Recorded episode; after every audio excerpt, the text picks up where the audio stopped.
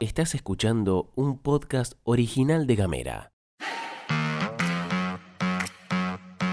Hoy es jueves 28 de abril, se suman más cortes a las prestaciones de OSEF. Hay paro bancario, continúa el debate sobre la paridad en Río Grande y algunas cosas más. Bienvenidas y bienvenidos. Información, editorial y buena onda. Las noticias en 10 minutos o menos. La pastilla de Gamera. Gastón Lodos. Flor Vaso. Y vos.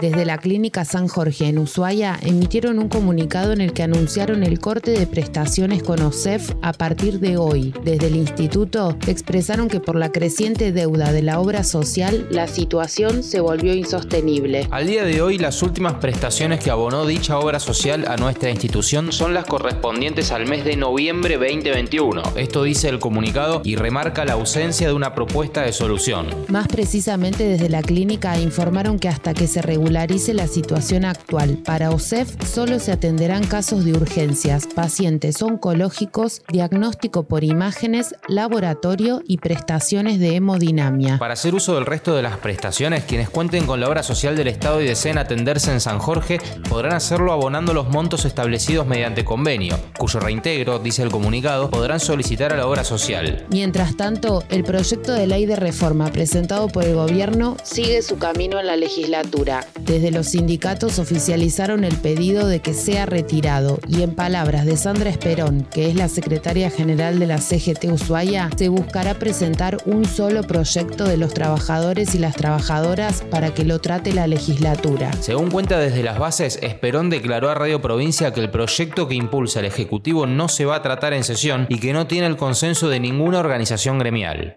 En el marco del debate sobre el proyecto de paridad de género en el Consejo Deliberante de Río Grande, hoy desde las 18 y de manera virtual se va a llevar adelante un conversatorio denominado Paridad ya en Río Grande. La actividad contará con la participación de María Inés Tula y Mariana Rulli, mujeres investigadoras con amplia trayectoria en materia de lucha por la paridad a nivel nacional e internacional. Desde Gamera conversamos con la politóloga feminista Claudia Sin y sobre esta iniciativa esto fue lo que nos Representamos más del 50% del electorado, pero en el Consejo estamos subrepresentadas.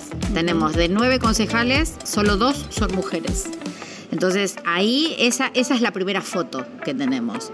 Entonces, la paridad ya es una realidad a nivel nacional. Tierra del Fuego todavía seguimos esperando. Eh, somos uno, uno de los tres distritos que faltan del país de sancionar una ley de paridad. Se han presentado proyectos, se han discutido, pero bueno, cayeron. Así que bueno, esa será la, la próxima discusión a, los que, a la que nos sumaremos. La paridad lo que hace son, eh, este tipo de normas son medidas de acción positiva que lo que buscan es equilibrar la cancha. Es decir, que las mujeres estemos en las mismas condiciones que los varones, que los compañeros, colegas, correligionarios, este, camaradas de los partidos políticos, que estemos en las mismas condiciones de tener posibilidad de acceder a espacios de poder. El proyecto de paridad que está en debate actualmente fue presentado en 2020 por el concejal Javier Calizaya y plantea la modificación de la ordenanza 2837 del 2010 en relación al Código Electoral Municipal. La norma contempla la paridad de género de tres maneras distintas, en la conformación del cuerpo legislativo, en la conformación de las listas de candidatos y candidatas a concejales y también en casos de vacancia. Esto significa que si sale una mujer, entra otra en su lugar. El proyecto se encuentra en comisiones y podría obtener dictamen el próximo 9 de mayo. Si eso pasa, sería tratado el 12 de mayo en sesión ordinaria. Los bancos de todo el país realizan hoy un paro de 24 horas ante el fracaso en las negociaciones salariales, de acuerdo al anunciado en un comunicado por la Asociación Bancaria. Desde el gremio aseguraron que la medida de fuerza fue informada con la suficiente antelación para prever y organizar todo lo referido al pago de jubilaciones, como así también las distintas asignaciones sociales que deban pagarse en las entidades bancarias. Y hacemos responsables a las cámaras patronales por cualquier tipo de inconveniente en ese sentido. También dijeron que la oferta salarial recibida en la última audiencia paritaria que se realizó ayer por las cámaras bancarias fue una propuesta inadmisible y por eso ratificaron el paro. Las y los clientes bancarios no podrán realizar ninguna gestión comercial que requiera la concurrencia a las instituciones o tampoco atención telefónica. Se desconoce el mandato del presidente de la Nación, quien claramente manifestó que los sueldos sueldos deben superar a la inflación. Las cámaras bancarias siguen sin oír a los trabajadores y trabajadoras, afirmaron desde el sindicato en un nuevo comunicado.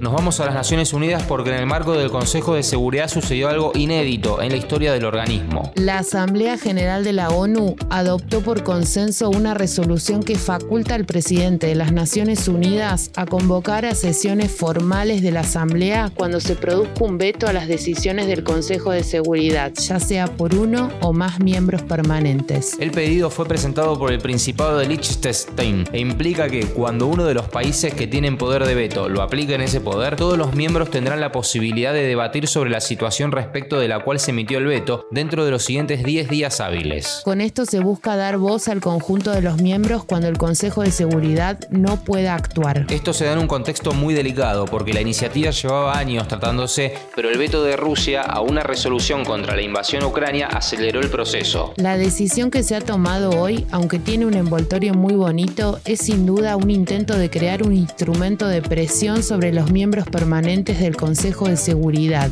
y este es un enfoque que rechazamos categóricamente, afirmó Gennady Kuzmin, representante de Rusia en la ONU. Los yanquis por su lado plantean lo siguiente, al utilizar el veto impidiendo que la comunidad internacional exija responsabilidades a Rusia, esta ha disminuido el papel y la reputación del Consejo de Seguridad de la ONU, ha socavado la Carta de la ONU y ha empañado al conjunto de las Naciones Unidas.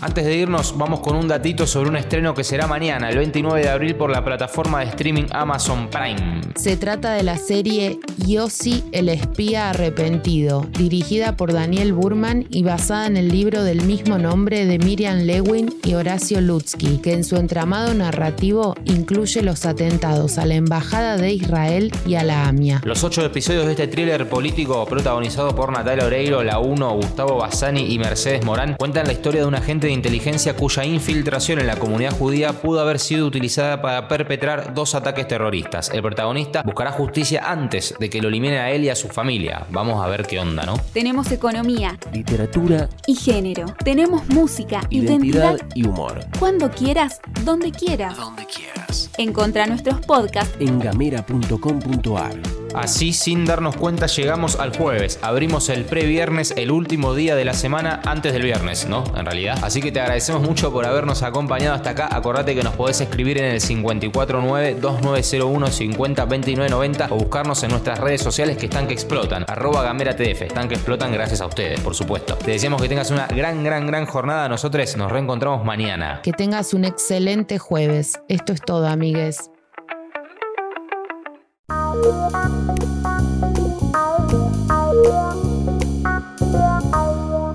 Estás escuchando un podcast original de Gamera.